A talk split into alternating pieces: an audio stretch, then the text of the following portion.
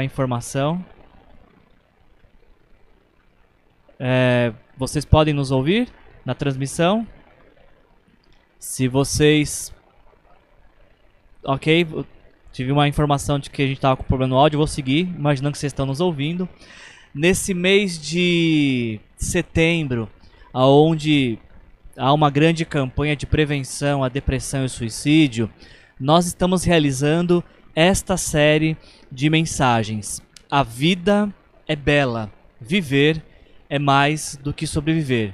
E esta série de mensagens, ela está baseada em dois pontos, ou três na verdade, é, três pontos nos serviram de, de inspiração para a preparação desta série. O primeiro dos pontos tem relação com o próprio filme que você deve conhecer, se você tem um pouco mais de, uh, de 20, 30 anos, você conhece esse filme, A Vida é Bela, de Roberto Benini, que conta a história de um judeu que foi levado para o campo de concentração com sua família.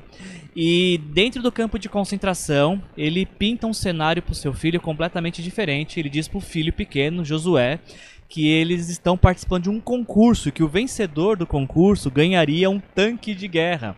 Então, por mais que o cenário seja campo de concentração, para Josué, o mesmo cenário é um concurso para ganhar um tanque. Tudo isso porque o seu pai.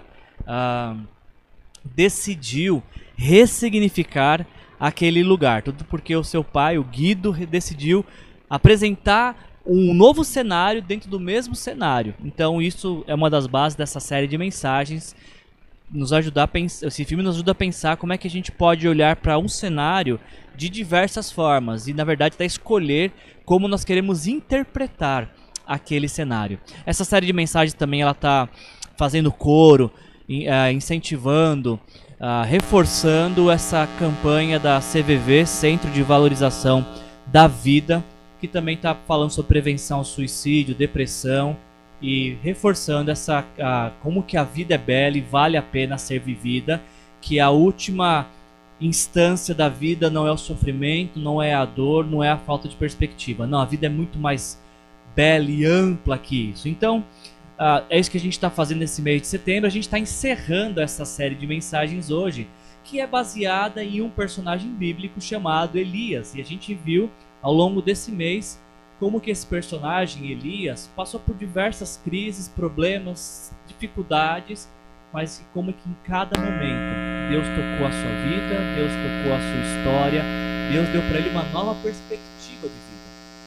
Então, realizar essa série nesse mês, a nossa expectativa é de que você também possa ser tomado por uma nova expectativa da parte de Deus. E como tem sido então a nossa prática ao longo desse mês, uh, nós vamos começar agora a nossa mensagem com um vídeo que tem a sua primeira parte uma poesia e depois uma canção. E isso vai nos servir de introdução para essa última série, para fechar essa, essa, a mensagem.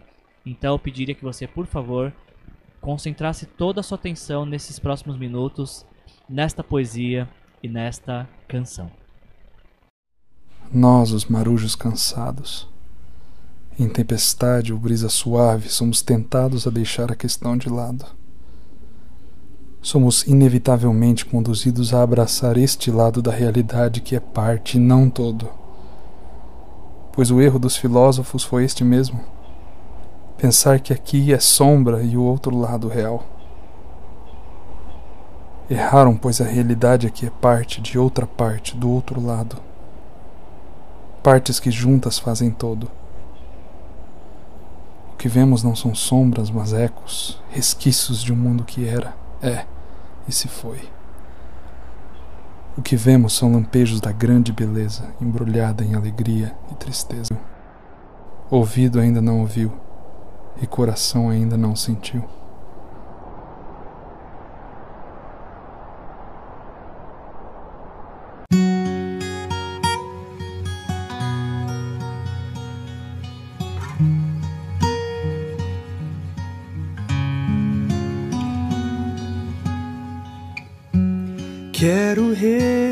Respirar o ar de um novo lar e avistar outras colinas que conspirariam contra o que já vi das paisagens conhecidas.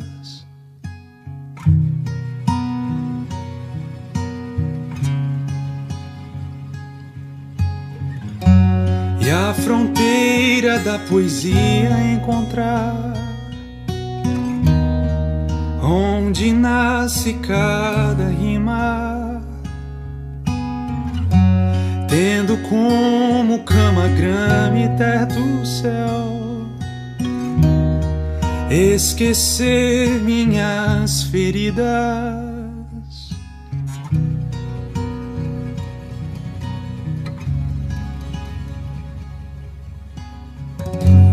As memórias desta vida vou plantar e as regar com recomeços.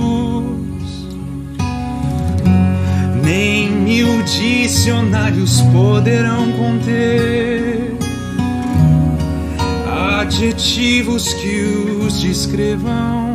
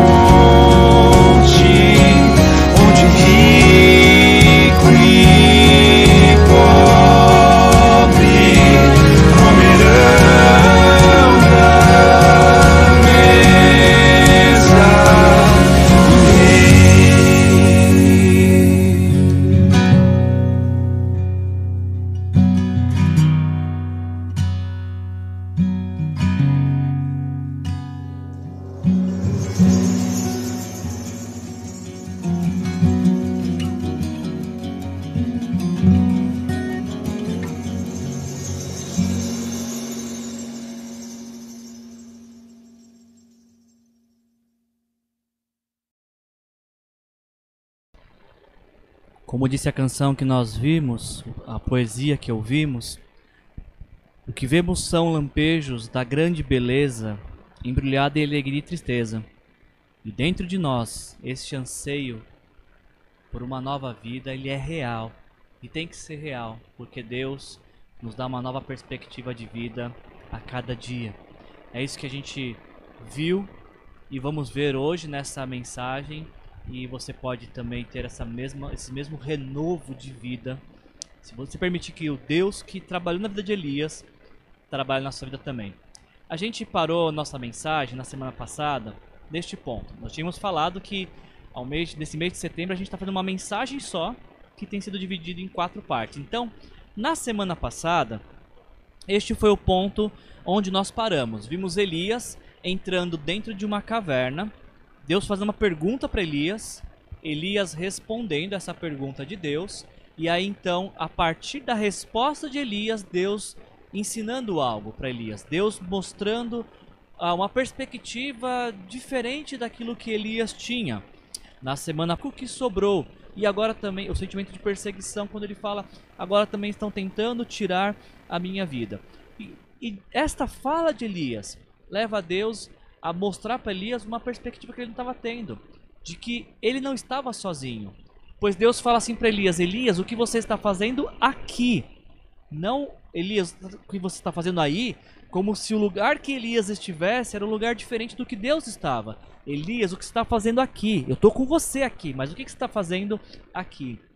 Essa pergunta ah, leva Elias a refletir nessa questão de que ele não está sozinho. E o mesmo Deus que em outros momentos se mostrou presente em um grande vendaval, em terremotos, em um fogo, agora fala com Elias de uma maneira. A mesma pergunta para Elias duas vezes. No começo do texto, Elias, o que você está fazendo aqui? E aqui no final, Elias, o que você está fazendo aqui? Eu fiquei pensando essa semana preparando a mensagem, por que por que Deus faz a mesma pergunta duas vezes para Elias? Já parou para pensar nisso? lendo esse texto, ou até mesmo observando agora, por que, que Deus faz duas vezes a mesma pergunta para Elias? Embora seja a mesma pergunta pela segunda vez, a tratativa vai ser outra com o profeta. Pode ser a mesma pergunta, mas a forma de curar, a forma de tratar é diferente. Eu vejo essas duas perguntas, eu concluí desta forma essa semana, meditando nesse texto, para apresentar para você. É como se Deus estivesse trazendo uma vacina para curar a dor, a tristeza, a amargura de Elias, e ele dá em duas doses. Na primeira, naquilo que acontece seguido da, da primeira pergunta, e na a segunda dose, o que acontece na sequência da segunda pergunta, que é o que a gente vai dar mais ênfase na, na mensagem de hoje. Quando Deus fala a primeira vez, Elias, o que você está fazendo aqui? A primeira dose de cura de Deus convida o profeta a refletir. O que você está fazendo aqui é para que ele reflita, para que ele possa pensar é, sobre as escolhas que ele tinha feito que levaram ele a estar naquele ponto de exaustão, naquele ponto de tristeza, naquele ponto de desgosto com a vida. Enquanto eu preparava a mensagem, eu me deparei com uma frase essa semana que eu ainda não consigo definir uh, o absolutismo dela, se ela, ela, ela, ela resume tudo em si mesma. Mas é uma frase que tem mexido comigo e eu queria compartilhar com você esta frase. Alguém disse certa vez a seguinte frase: Me olhei no espelho e perguntei: Quem é você? E ele me disse: Suas escolhas.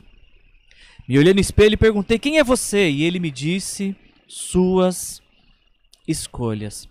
Como eu disse para você, eu não consigo definir a abrangência desta frase se ela é absoluta. Mas sabe que em certo ponto eu até concordo com ela. Em certo ponto ela faz sentido para mim. Uh, eu olho para essa frase e ela me provoca a pensar de que, de fato, nós somos frutos ou resultado de nossas escolhas. É verdade que a vida de muitos de nós foi uma vida difícil. Pode ser que alguns de nós, em algum momento da vida, tenha tido que lidar com a crueldade das circunstâncias, com obstáculos que pareciam intransponíveis, com necessidades que pareciam que não seriam supridas. É verdade. É verdade que ao longo da vida nós temos que lidar com diversos sentimentos com os quais nós não, não, não estávamos preparados. Pode ser Pode ser que os ferimentos de guerra tenham sido grandes, mas quando eu penso nessa frase, ela também me leva a pensar que, por maiores que tenham sido os desafios da vida, em último lugar, em última instância, me parece que a gente tem a escolha. A escolha de amargar com a mágoa, com rancor, ou podemos escolher pela doçura da liberdade, do perdão. Faz sentido isso para você? Porque para mim faz muito sentido pensar de que por mais difícil que tenha sido a vida, ainda é uma escolha para nós encolher com a palavra de depreciativa, encolher com a palavra de crítica, ou crescer, se fortalecer com a palavra de admiração, com os elogios, com aqueles que manifestam apreço por nossas vidas, por aqueles que nos dizem eu te amo. Sim, é verdade, os ferimentos de guerra, o corpo mostra diversos ferimentos de guerra nesta batalha da vida, mas me parece ser uma, nossa, uma escolha nossa ser sofrimento do é, prisioneiro do sofrimento ou restaurado pelo amor. É minha escolha, é sua escolha viver sobre a sombra da dor ou sobre o brilho do amor. É nossa escolha. E aí então isso me levaria a te fazer essas perguntas aqui que você está vendo. Quando você olha para o espelho hoje, o que é que você vê? Quando você terminando essa pregação, você indo pro seu quarto, pro seu banheiro e você dizendo: "Espelho, espelho meu, quem é essa pessoa linda que eu estou vendo?" O que que o teu espelho vai te dizer? Aonde as suas escolhas te levaram? O que as suas escolhas fizeram de você? De quem você é? O que você escolheu ser hoje, apesar do que a vida apresentou? Essa primeira pergunta que Deus faz, Elias, o que você é como um espelho onde Elias se vê. E ele pode enxergar todo o seu desgaste, toda a sua exaustão, toda a sua tristeza. E ele contempla de que, através dessa pergunta, como quem está diante de um espelho, Elias entende que ele chegou até aquela caverna porque estava fugindo de uma palavra que deveria ter rejeitado. Elias, o que você está fazendo aqui? Chegou até aquele ponto porque rompeu com os relacionamentos, porque perdeu o gosto pela vida, porque optou pela solidão, porque está cansado, porque trilhou a vida, a jornada da vida sozinho por muito tempo. Como eu disse para você, essa frase, essa analogia com o espelho, ela me parece muito próxima da verdade de que nós somos resultado, produto final de nossas escolhas. Mas para essa frase ficar mais aceitável para mim, para que eu possa digerir essa frase melhor, eu acho que eu modificaria apenas uma coisa nela. Eu creio sim que nós somos ah, construídos, formados por nossas escolhas, mas eu creio que na construção do nosso ser também há uma grande parcela que deve ser atribuída aos nossos relacionamentos. Eu, eu faria a pequena modificação nessa frase. Se nós perguntássemos para o espelho quem é você, eu creio que a resposta mais próxima da verdade seria suas escolhas e as pessoas com quem você se relaciona. Quem é você? Eu perguntei para o espelho. O espelho talvez nos responderia: Eu sou as suas escolhas e as pessoas com quem você se relaciona. Você já parou para pensar quantas pessoas passam por sua vida e deixam um pedaço delas em você? Quem de nós não lembra de, de um professor atencioso quem de nós não lembra uh, de um chefe generoso? Quem de nós não lembra de um discipulador amoroso, de alguém que nos ensinou a palavra de Deus? Quem não se lembra e não se parece em partes, uma pequena fração, com um amigo de todas as horas? Sim, nós somos o resultado de nossas escolhas, mas me parece também que nós somos boa parte da construção do nosso ser também está relacionado com as pessoas que nos relacionamos, com as pessoas com quem convivemos, com pessoas que passam por nossa vida e deixam uma peda um pedacinho, uma pecinha nesse quebra-cabeça que somos nós. E é por isso então que é tão importante você escolher com quem você se relaciona. Quem vai ser as pessoas de influência na sua vida? Quem são as pessoas que vão pisar nesse território uh, tão especial? Quem vai habitar nessa área tão importante da sua vida? Seus relacionamentos. Para que esta área tão importante não seja habitada por pessoas que vão surgir para matar, roubar e destruir. Certa vez, Certa vez, Jesus, conversando com uma pessoa, ele disse as seguintes palavras: Ao ouvirem dizer que Jesus havia deixado os saduceus sem respostas, os fariseus se reuniram, e um deles, perito na lei, o pôs à prova com essa pergunta: Mestre, qual é o maior mandamento da lei? E respondeu Jesus: Ame o Senhor, o seu Deus, de todo o seu coração, de toda a sua alma e de todo o seu entendimento. Este é o primeiro e maior mandamento. E o segundo é semelhante a ele: ame o seu próximo como a si mesmo.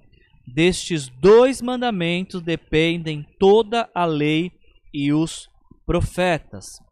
Olhe para essa imagem, para esse texto e perceba que os dois maiores mandamentos da lei de Deus, que é a base de toda a Bíblia, aponta para relacionamentos. Você já tinha percebido isso? Tudo se resume à forma como eu me relaciono com Deus e a forma como eu me relaciono com você. A base da vida está definida por relacionamentos. A intensidade do meu relacionamento com Deus forma algo em mim, forma algo em você. E as pessoas com quem nós convivemos forma algo em mim, forma algo em você. Porque fomos criados para relacionamentos. Elias parece não ter percebido isso naquele momento de sua vida, porque ele rompeu com os relacionamentos e optou pela solidão. Esse é o cenário onde Deus faz a primeira pergunta para Elias. Agora, tem um detalhe que é muito importante nesse texto, antes de nós notarmos, antes de nós partirmos para a segunda pergunta. Porque ah, diz o texto que o Senhor, quando Deus fala, Elias, o que está fazendo aqui? E Elias responde, o ensinamento de Deus está baseado nisso. O Senhor lhe disse: saia e fique no monte, na presença do Senhor. Antes de, de Deus, que Deus fizesse a segunda pergunta para Elias, foi necessário que Elias saísse da caverna, para que ele pudesse ouvir a voz de Deus que era representada ali por um murmúrio de uma brisa suave. Dentro da caverna, Deus, Elias não consegue ouvir Deus, mesmo que do lado de fora tenha um forte vendaval, um terremoto, um fogo, porque dentro da caverna a audição está comprometida. A audição está ah, silenciada, tapada. E Elias só consegue ouvir Deus quando ele sai da caverna. A ordem era: saia da caverna, mas inicialmente Elias não saiu. E quando Elias saiu, ele conseguiu ouvir a voz de Deus. No caso de Elias, de fato era uma cavidade rochosa. Elias estava efetivamente dentro de uma caverna real. Que ele só consegue ouvir Deus quando sai dessa caverna. Mas no meu caso, no seu caso, possivelmente a gente não está dentro de uma caverna, de uma cavidade rochosa, mas nós às vezes nos escondemos em tantas outras cavernas. A caverna do medo, a caverna do orgulho, a caverna do sucesso, a caverna da ganância, a caverna do egoísmo, a caverna da autocomiseração, a caverna da admiração, a caverna ah, do, do dinheiro. São tantas as cavernas da onde nós nos escondemos. E quando as coisas dão errado, a gente está falando: onde está Deus? Eu não consigo ouvir a voz de Deus, por que, que eu não ouço a voz de Deus? Não parece óbvio? Dentro da caverna, ninguém consegue ouvir Deus. A voz de Deus não é audível quando estamos dentro de uma caverna. Mesmo que seja estrondosa, como fogo, vento e terremoto, dentro da caverna não dá para ouvir a voz de Deus. É necessário sair dessas cavernas de onde nós nos escondemos e buscamos refúgio para ouvir a Deus. É necessário se expor, é, é indispensável obedecer, é fundamental ter temor. Quando Elias sai da caverna e ele, é, e ele se expõe à brisa suave, ele obedece à voz, e ao sair da caverna, ele levanta sua capa sobre o seu rosto num sinal de temor, de reverência, sabendo que está diante de Deus, e aí é neste momento que Deus faz a segunda pergunta: Elias, o que você está fazendo aqui? Você gostaria de ouvir a voz de Deus hoje? Você gostaria de ouvir Deus te falar o quanto Ele te ama e o quanto Ele deseja mudar a sua vida? Você gostaria de ouvir Deus te contar todos os planos maravilhosos que Ele tem para você? Então saia da caverna. Saia do lugar onde Deus não está. Saia do lugar onde não se pode ouvir a, mão, a voz de Deus. Abra mão de suas reservas, de suas preferências, de suas escolhas precipitadas, de, suas, de seus pensamentos equivocados. Saia da caverna, das amarras do passado que te levaram a uma vida desconectada de Deus. A Bíblia nos fala que todo ser humano nasce dentro de uma caverna e que está afastado de Deus e por isso não pode ouvir a sua voz. Em Romanos, capítulo 3, versículos de 10 a 12, o versículo 23, nós lemos o apóstolo Paulo dizer as seguintes palavras: Como está escrito: Não há nenhum justo sequer, não há ninguém que entenda, ninguém que busque a Deus. Todos se desviaram, tornaram-se juntamente inúteis. Não há ninguém que faça o bem, não há nenhum sequer, pois todos pecaram e estão destituídos, desconectados, separados da glória de Deus. Como você está vendo nesta imagem, a maior de todas as cavernas que o ser humano pode habitar é a caverna do pecado. A Bíblia nos diz que os nossos primeiros pais, os primeiros seres humanos que existiram, Adão e Eva, eles viviam em um relacionamento intenso com Deus. Um relacionamento pessoal, um relacionamento íntimo, um relacionamento amoroso. Porém, Adão e Eva, os primeiros seres humanos do quais todos nós descendemos, houve um momento que eles optaram pela ruptura. Houve um momento que eles optaram pela independência. Houve um momento que eles, através do pecado, disseram para Deus: Deus, nós não queremos ter laços com o Senhor. Não queremos ser ter nossa vida controlada pelo Senhor. Queremos viver do nosso jeito. Então Adão e Eva pecaram e a partir deles toda a humanidade nasce desconectada de Deus. O grande problema é que não existe vida fora de Deus. Não existe vida onde Deus não está. Porque o homem foi criado para se relacionar com Deus. Deus criou o homem para o relacionamento. Ah, mas, como a gente lê nesse texto, todos pecaram. Eu, você, toda a humanidade pecou. E o nosso pecado fazem separação entre nós e Deus. Então, para nos tirar desta caverna, a qual estou chamando de pecado, Jesus veio ao mundo, o único ser humano que não pecou, Jesus o Deus Filho, a segunda pessoa da Trindade, assumiu forma humana e, como humano, nunca pecou. Viveu de uma forma uh, uh, que não se tem algo uh, irrepreensível, que não se tem do que falar, uma forma perfeita. Jesus foi o perfeito humano, ou como todo humano deveria viver. E vivendo desta forma, sem pecado, Jesus sobe à cruz pelo meu e pelo seu pecado, porque uma vez que Jesus morre na cruz por nossos pecados, quando nós obtemos esse perdão através da fé em Jesus, nós podemos sair dessa caverna, nos reconectar com Deus e passar a ouvir a sua voz através do Espírito Santo que vem morar em nossas vidas. Quando Jesus ressuscita no terceiro dia, ele nos aponta para uma vida melhor fora da caverna ele nos mostra que há vida fora da caverna e que a verdadeira vida está fora da caverna, está na presença de Deus. A vida eterna que ele concede a todos aqueles que se rendem a ele e recebem-no como Senhor e Salvador de suas vidas. Uma vida que é eterna, mas que já tem seus efeitos no tempo presente. E aí isso me levaria a te perguntar: você já saiu da caverna do pecado? Você já saiu dessa condição que a gente está chamando de caverna, de um lugar onde não se pode se relacionar com Deus, onde não, Deus não está? Você já entregou sua vida para Jesus, recebendo Jesus Cristo como Senhor e Salvador da sua vida? Se você já fez isso, ou se você não fez, talvez hoje seja um bom dia para você fazer. Hoje talvez seja um bom dia para decidir Sai de qualquer caverna que esteja te afastando de Deus. Você pode fazer isso com uma simples oração, com suas palavras. Deus está a, a, a, distância entre você e Deus nesta hora é de uma oração. De você falar, Senhor, eu quero me arrepender dos meus pecados. Me perdoa pelos meus pecados, Senhor. Por muitos anos eu vivi numa caverna longe do Senhor, mas agora eu quero sair dessa caverna através do perdão que Jesus concede na cruz.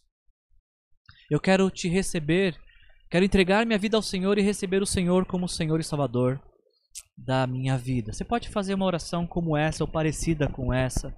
Se você precisar de ajuda, nós temos um QR Code onde você pode entrar em contato com a gente. Nós teremos o maior prazer também de poder te ajudar nesses passos. Porque a maior de todas as decisões que você pode fazer na sua vida é entregar sua vida para Jesus e receber Jesus como Senhor e Salvador da sua vida. Se você quer ouvir Deus, se você quer ouvir que Deus te ama, se você quer conhecer os planos que Jesus tem para sua vida, então saia da caverna hoje mesmo. É isso que Elias faz. Elias sai da caverna e ele ouve Deus mais uma vez fazer a mesma pergunta. Agora, tão curioso quanto Deus fazer a mesma pergunta duas vezes é o fato de Elias responder da mesma forma duas vezes. Assim como Deus faz a mesma pergunta, Elias dá a mesma resposta. Então, dessa vez, o que vai mudar é a segunda dose de cura. E a segunda definitiva, que foi suficiente para restaurar Elias por completo. E eu tenho certeza que também é poderoso essa dose de cura de Deus. Ela é poderosa na minha e na sua vida também. Quando Elias sai da caverna e fala para Deus tudo o que disse, ah, essas são as palavras do Senhor para Elias. Então o Senhor lhe disse: Volte pelo caminho por onde venho e vá para o deserto de Damasco. Depois que Elias responde da mesma forma como na primeira vez, ah, nessa segunda vez Deus fala uma coisa que eu achei tão curiosa, porque Deus, Elias responde e Deus fala: ah, então é o seguinte, Elias, volta pelo caminho que você veio. E por que, que isso é curioso? Porque se você voltar alguns versículos na sua Bíblia, em 1 Reis 19,3 você vai ver que Elias deixou seu servo na cidade de Berseba. Depois, 1 Reis 19,4 diz que Elias ele entra no deserto, o deserto certamente uh, da Judéia, ele entra no deserto por um dia de caminhada. E aí no deserto da Judéia, Deus fala para Elias ir até o Monte Horebe, que ficava a 350 quilômetros de distância, ou como a gente lê em 1 Reis 19, 7 8, uma viagem de 40 dias e 40 noites, até que então Elias chega ao Monte Horebe, onde ele está tendo essa experiência com Deus. Agora, pensa por uns instantes. Se você faz uma viagem de 350 quilômetros, você acaba de chegar, qual que é a última coisa que você espera ouvir? Certamente é: chegou? Ok, pode voltar. Eu achei engraçado isso porque Elias faz uma viagem de 350 quilômetros e agora Deus fala: pode voltar? Como assim, Deus? O Senhor mandou eu vir, certo? Certo. Agora você está mandando eu voltar? Certo, é isso mesmo. É para você voltar. E eu fiquei pensando, por que, que Deus faz Elias fazer uma viagem de 350 quilômetros só para mandar ele voltar? Eu não sei quantos de vocês assistiram a, a live que nós tivemos algumas semanas atrás com a Shirley sobre depressão. E eu estava conversando com a Shirley, a gente estava pensando em como realizar essa live. E uma das coisas que nós conversamos, que foi bem interessante, é que por vezes é necessário sair do lugar de sofrimento, sair do lugar de dor, sair do lugar de pressão para poder respirar, para poder oxigenar a mente, para poder ter alívio e poder enxergar novas possibilidades. Então, eu estou imaginando que Deus tira Elias do deserto da Judéia, aonde ele está tendo pensamentos depressivos, pensamentos de suicídio, aonde ele está tendo, está ah, sendo vítima da autocomiseração, e leva ele para o Monte Oreb para que ele saia desse lugar de pressão, para que ele saia desse lugar de sofrimento, para que ele saia deste lugar que não é a realidade última de Deus para a sua vida, para que a sua mente seja renovada, suas emoções sejam equalizadas e a sua visão seja limpa. Eu acho que é isso que Deus está fazendo com Elias, tirando ele de um lugar para que ele tenha uma outra perspectiva. E então, eu acho que uma das lições que fica para nós nesse sentido é que às vezes é necessário sair do lugar de sofrimento, sair do lugar de pressão, sair do lugar uh, de inquietação, se mover. Eu acho que a grande questão é essa é movimentação, não ficar parado, nem que for um passo para o lado, mas se movimente para que você possa respirar um pouco e ter uma nova perspectiva. Esse é um dos pontos, então. Chegou depois que Deus trata Elias, Elias, agora você pode voltar. É hora de voltar. E o segundo ponto que eu achei ainda mais curioso é que depois que Deus fala para Elias voltar, o ponto final, o último tratar de Deus para curar Elias definitivamente são essas palavras. Quando você chegar lá, unja Azael para ser rei da Síria. Depois unja também Jeú, neto de Ninse, para ser rei de Israel. E unja Eliseu, filho de Safate, da cidade de Abel Meolá, para substituir você como meu profeta. Nós estamos agora no coração da nossa mensagem. Essa é a principal parte do que nós estaremos tratando nesta mensagem. Antes de Elias simplesmente voltar pelo caminho de onde ele veio, havia algo que precisava estar firmado no coração de Elias. Elias ia vencer a depressão, ia vencer os seus pensamentos suicidas com algo que Deus estava dando para ele, uma nova perspectiva de vida. Lembra que Elias chega até o Monte Horebe com medo das ameaças que recebeu de Jezabel e realmente achando que sua vida tinha chegado ao fim. Porém, esse homem que estava achando que aquele era o último capítulo da sua vida, ele aprendeu que a vida era muito curta para ser pequena, porque Deus mostrou para ele que sim, a vida pode ser curta, mas ela não precisa ser pequena. Esse é o último curativo, essa é a última dose de vacina, esse é o último ato de transformação de Deus na vida de Elias. Trocar e renovar completamente a sua visão e dando uma nova perspectiva. Como você pode estar vendo, Deus simplesmente concede a Elias uma missão transcultural, ou seja, ungir o rei da Síria, uma missão local que seria ungir Jeú, que seria o futuro rei de Israel e que daria fim à dinastia de Acabe e Jezabel, e uma missão pessoal, ungir Eliseu, o seu sucessor, como profeta. A partir desse ponto, a partir desse ponto, quando Deus dá uma nova perspectiva para Elias, uma nova missão, você nunca mais vai ouvir Elias falando sobre morte, que está sozinho, que não quer mais saber de nada, achando que sua vida chegaria ao fim. Imagina a cena, você chega diante de mim cansado, Will, estou tão cansado da vida, tá dando tudo errado, e eu falo para você assim: "Pois bem, então, para passar tudo isso tudo, para passar esse sentimento, tristeza, eu vou te dar essa, essa e essa tarefa". Como é que você se sentiria se chegasse cansado e invés de alguém te falar, não, então senta aqui, descansa um pouquinho, olha, toma o seu assento, quer que eu te traga uma água de coco, um abanador? Alguém te dissesse, tá cansado? Então eu vou te dar uma nova tarefa. Para mim é surpreendente pensar de que ele, Deus, ele, ele não fala para Elias assim, ah Elias, você está cansado, então é melhor você dar um, dar um tempo no seu, nos seus ministérios, na sua ocupação profética, tira um ano sabático. Não.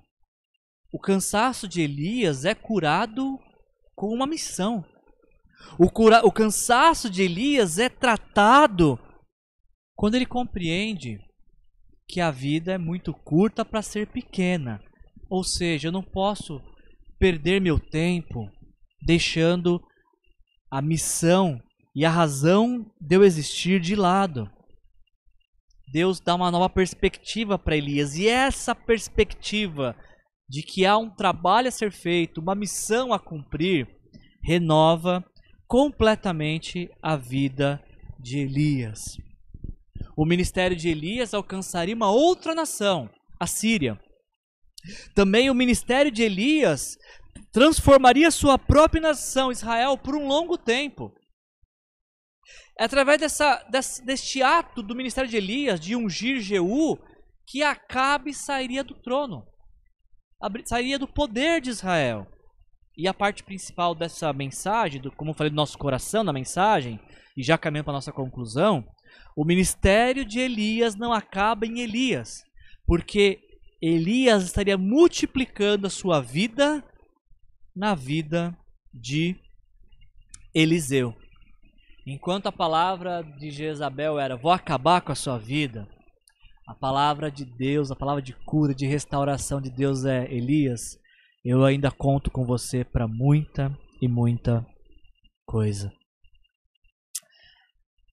Elias dá uma, Deus dá uma nova perspectiva para Elias, uma perspectiva transcultural, local e pessoal, demonstrando que a sua vida seria longa, frutífera e que a sua vida seria fonte de bênção de Deus para outras vidas. Qual é a sua missão de vida? Por que você está nesse mundo? Por que, que Deus te trouxe para esse mundo? Esse é o grande desafio. E você não vai encontrar essa resposta em você mesmo. A resposta pra, pelo motivo pelo qual você existe só pode ser encontrada em Deus, naquele que te criou. Com isso, eu vou partir para a conclusão então da nossa mensagem.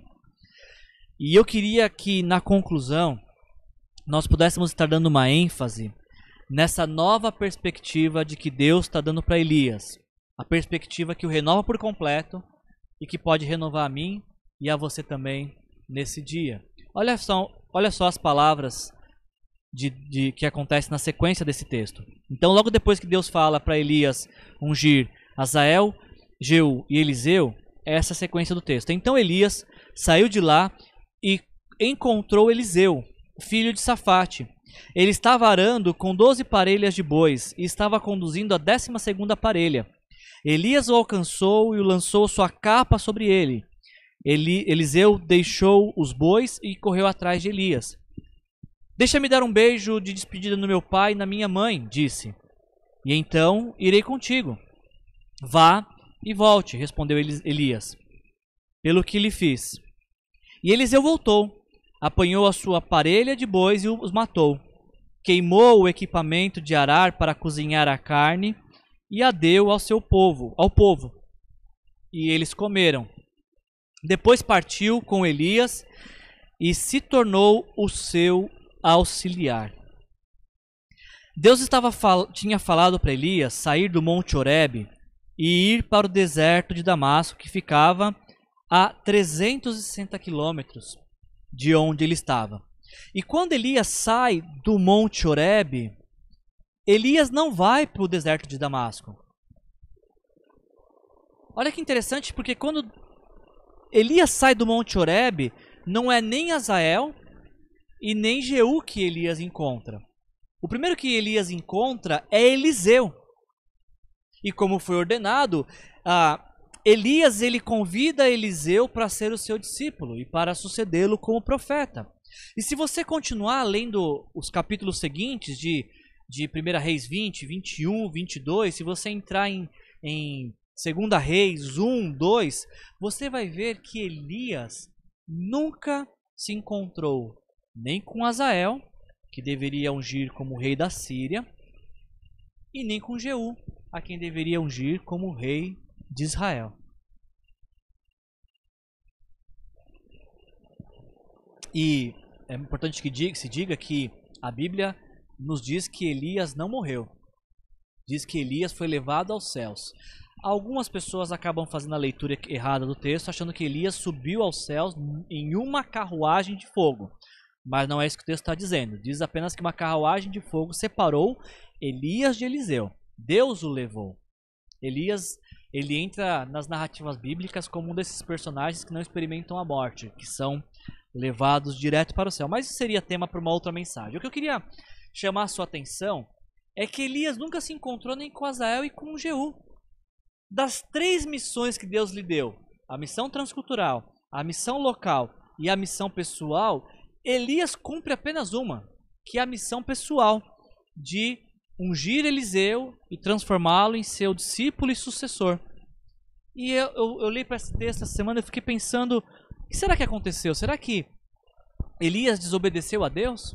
Será que, que Elias não concluiu o que lhe foi confiado?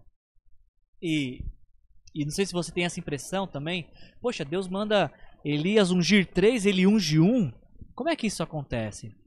Elias não desobedeceu a Deus. Talvez o que aconteceu é que Elias entendeu algo que eu e você precisamos entender: que a vida é muito curta para ser pequena.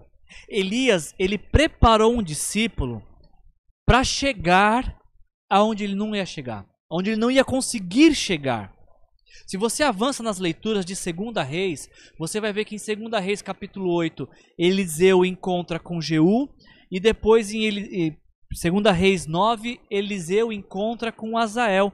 E Eliseu sim acaba é, consagrando Jeú como rei de Israel e Azael como rei da Síria. Ou seja, o ministério de Elias continuou através da vida do seu discípulo, Esaú. Oh, perdão, Eliseu. Elias multiplicou a sua vida no seu discípulo Eliseu, na vida do seu discípulo, para que o seu discípulo desse sequência ao seu ministério.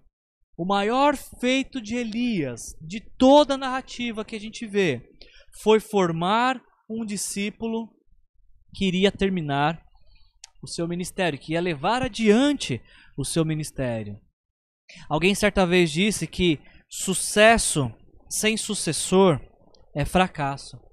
De nada adiantaria Elias ser um grande profeta que derrotou os profetas de Baal se ele não tivesse um sucessor que ia fazer a sua voz reverberar ao longo da história.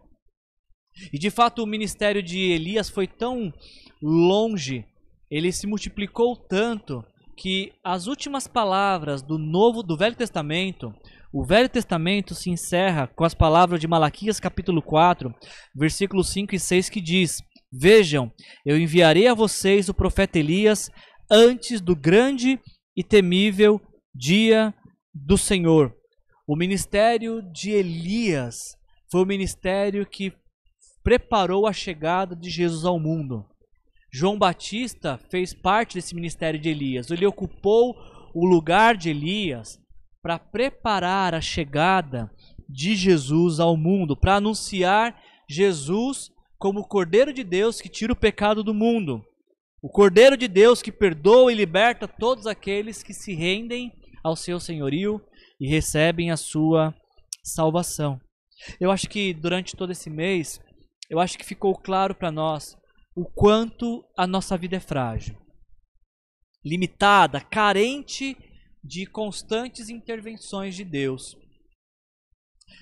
A mensagem que ficou para nós esse mês é que a vida é bela, que viver é mais que sobreviver, que a vida é curta, é muito curta para ser pequena. E nós só descobrimos o real sentido da vida quando entendemos que precisamos de Deus. E sabe, gente, enquanto a gente não reconhecer isso, a gente vai ficar sempre patinando e tentando, como quem está buscando o ar, o último fôlego de ar. Só descobrimos o real sentido da vida quando nós vivemos ela intensamente em Deus. Eu queria concluir eu queria concluir com as palavras do livro que a gente indicou para leitura esse mês, o livro uh, Louco Amor, do Francis Chan. Eu não sei se você já me ouviu falar isso alguma vez, mas se você for ler dois livros esse ano, o livro Louco Amor é um dos livros que você deveria ler. Preste atenção no que o Francis Chan diz nas páginas desse livro, Louco Amor. Fui lembrado da fragilidade da vida na época do nascimento de meu quarto filho, o único filho do sexo masculino. De repente, as nossas garotinhas queriam levar o irmãozinho aonde fossem. E eu e minha esposa dizíamos a elas o tempo todo que tomassem cuidado, porque ele era frágil.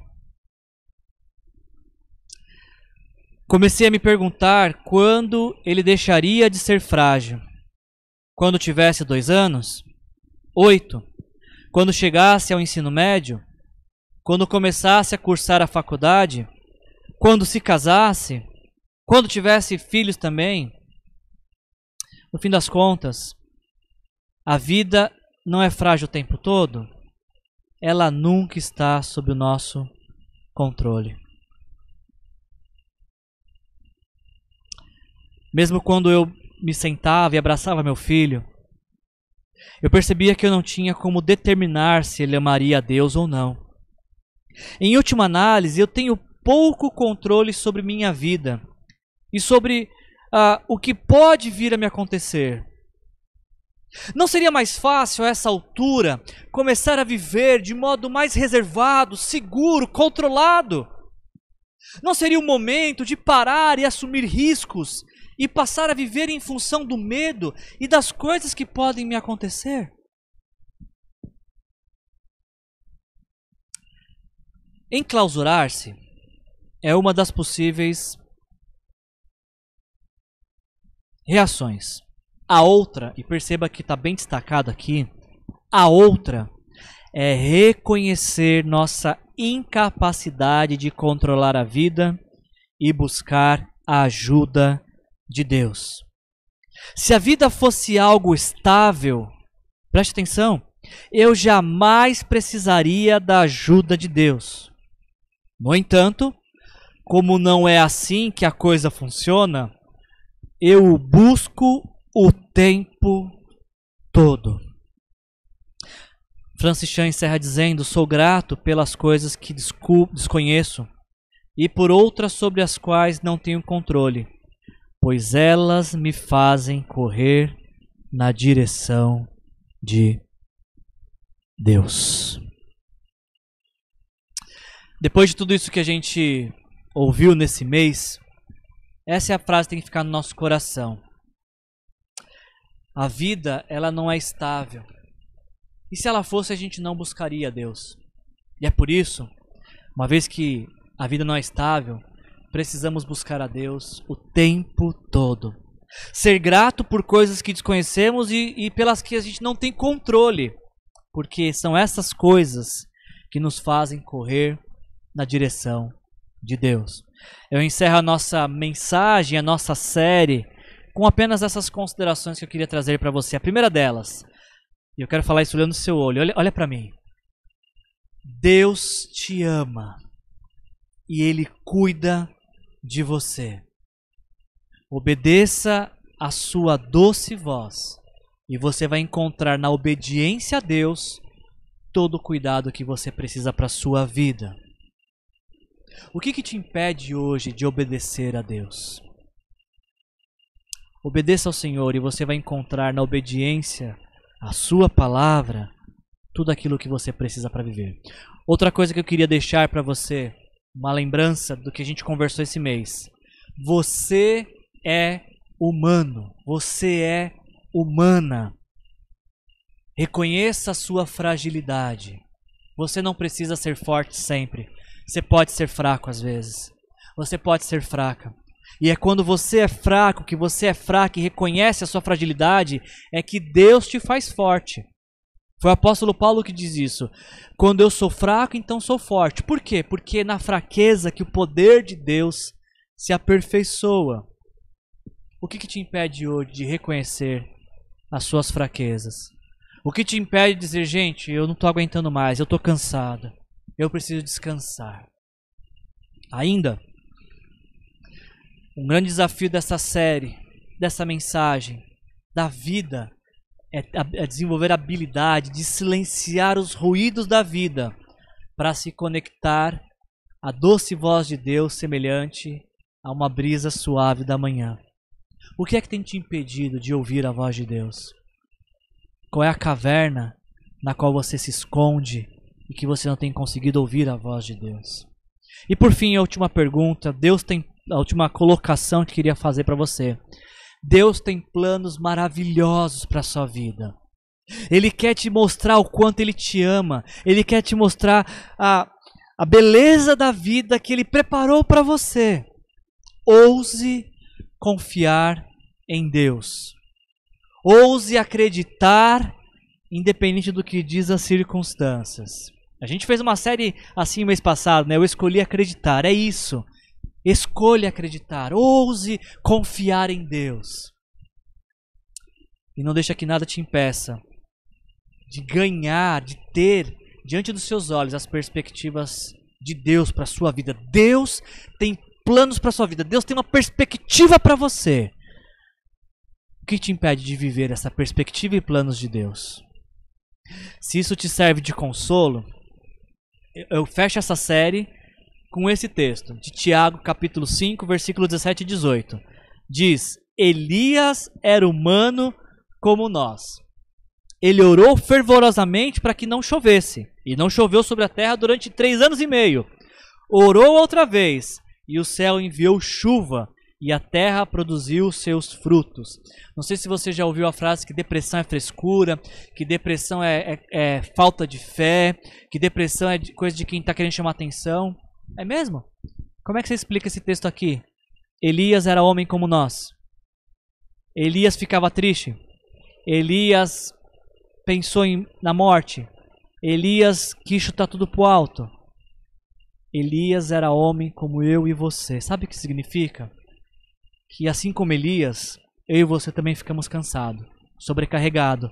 Precisamos de restauração, precisamos de relacionamentos, precisamos ter a nossa visão ah, limpa para que ela não seja comprometida. Mas, especialmente, Elias era homem como nós, orou fervorosamente e Deus ouviu a sua oração. Você e eu podemos nesta hora orar porque Deus vai ouvir nossa oração. O mesmo Deus que ouviu a oração de Elias é o Deus que está do seu lado agora, atento ao seu clamor, atento à sua súplica, atento à sua voz. O que você vai dizer para esse Deus agora? Feche seus olhos e fale com ele assim. Senhor, em nome de Jesus. Obrigado, Pai, por, por esse tempo, por esta série, por esta palavra poderosa que nos relembra do quanto o Senhor nos ama, que nos relembra da nossa fragilidade, que nos relembra, Senhor, de que a Sua voz tem que ser a voz mais, a voz mais alta em nossos ouvidos. Obrigado por essa palavra, Senhor, que nos relembra que o Senhor ainda tem planos para nós, Senhor. Nos ajuda a viver sobre essa perspectiva, Senhor, a perspectiva da missão de que a nossa vida é muito curta para ser pequena, que precisamos multiplicar nossa vida na vida de outros, Pai, anunciando o teu amor aonde o Senhor nos levar, Senhor. Obrigado por aqueles que estiveram junto conosco nesse dia, Senhor, nessa manhã. Peço que o Senhor dê uma manhã abençoada para todos nós, Senhor, nos ajudando tanto a experimentar do teu amor, como também a espalhar esse amor redentor, salvador, transformador que nós encontramos na pessoa e obra de Jesus. Essa é a nossa oração nesse dia, Senhor. Nós pedimos que o Senhor fale conosco, Senhor, constantemente, que nunca nos falte nem Sua palavra, Senhor, nem a direção do Senhor para as nossas vidas. Não nos deixe, Senhor, reféns da nossa perspectiva. Nos leve a ter a perspectiva do Senhor para nós, hoje e sempre. Em nome de Jesus. Amém. Gente, eu queria mais uma vez agradecer a sua presença conosco aqui nesse dia.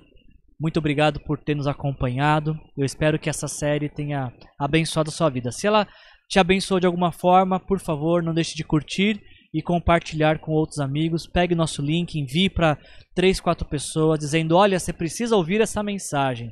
E que isso seja fonte de encorajamento para outros também. Nessa semana, a gente vai continuar falando desta mensagem nos nossos grupos, em nossos encontros semanais, nas nossas células. Então, se você quer aprender mais sobre esse trecho e refletir mais, entre em contato conosco aqui no nosso QR Code. Nós podemos te direcionar para uma célula que acontece quinta, sexta, sábado e você vai poder participar e ouvir um pouco mais sobre essa história. E eu ainda quero, antes de me despedir de você, lembrar que na quarta-feira nós temos um encontro para falar sobre depressão, sobre prevenção ao suicídio, às 20 horas, no nosso Instagram, no nosso Face, no nosso YouTube. Marque seus amigos, entre na nossa publicação e marque um amigo dizendo: Olha, vem participar com a gente, porque a nossa intenção é levar essa mensagem de esperança ao maior número de pessoas que a gente pode. E no sábado, no sábado das 10 às 15, das 9 às 15 horas, nós vamos estar dando início às nossas festividades pelos nossos 43 anos de vida. Então, você que é membro e frequentador dessa igreja, você que está nos assistindo agora, está convidado a passar aqui no nosso drive-thru para levar uma lembrança. O aniversário é nosso, mas a gente quer presentear você, porque você é o nosso presente, é a nossa razão de ser. Nós existimos para te levar a conhecer que Jesus te ama e se importa com você mais do que pode imaginar, tá bom? Uma boa semana. Eu vejo todos vocês na quarta, no sábado, no domingo e tantas outras vezes que Jesus nos permitir. Um grande abraço. Que Jesus abençoe a sua vida.